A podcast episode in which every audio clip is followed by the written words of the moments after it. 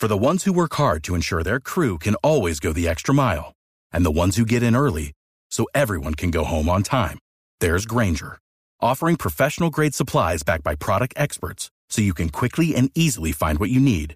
Plus, you can count on access to a committed team ready to go the extra mile for you. Call, clickgranger.com, or just stop by. Granger, for the ones who get it done.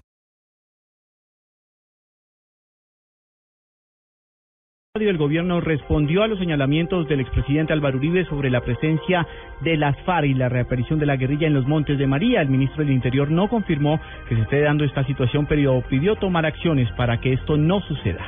Simón Salazar.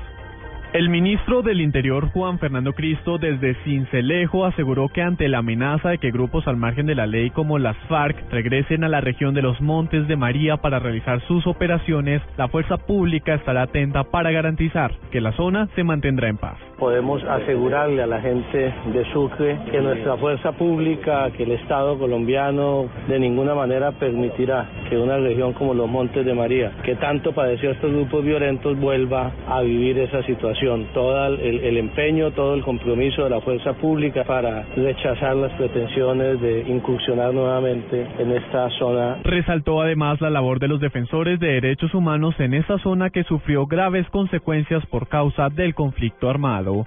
Simón Salazar, Blue Radio. En diálogo con Blue Radio, el almirante en retiro Gabriel Arango Bachi denunció amenazas de muerte en su contra luego de que revelara la presencia de casos de falsos testigos en torno a las acusaciones que se dieron por tráfico de drogas en las que se vio implicado. Comienzan a llamar a mi casa a preguntarme que dónde estoy yo, que me van a matar, que yo soy un tal por cual que me quieren matar. Entonces, eh, yo pues realmente no tengo, yo no tengo temor.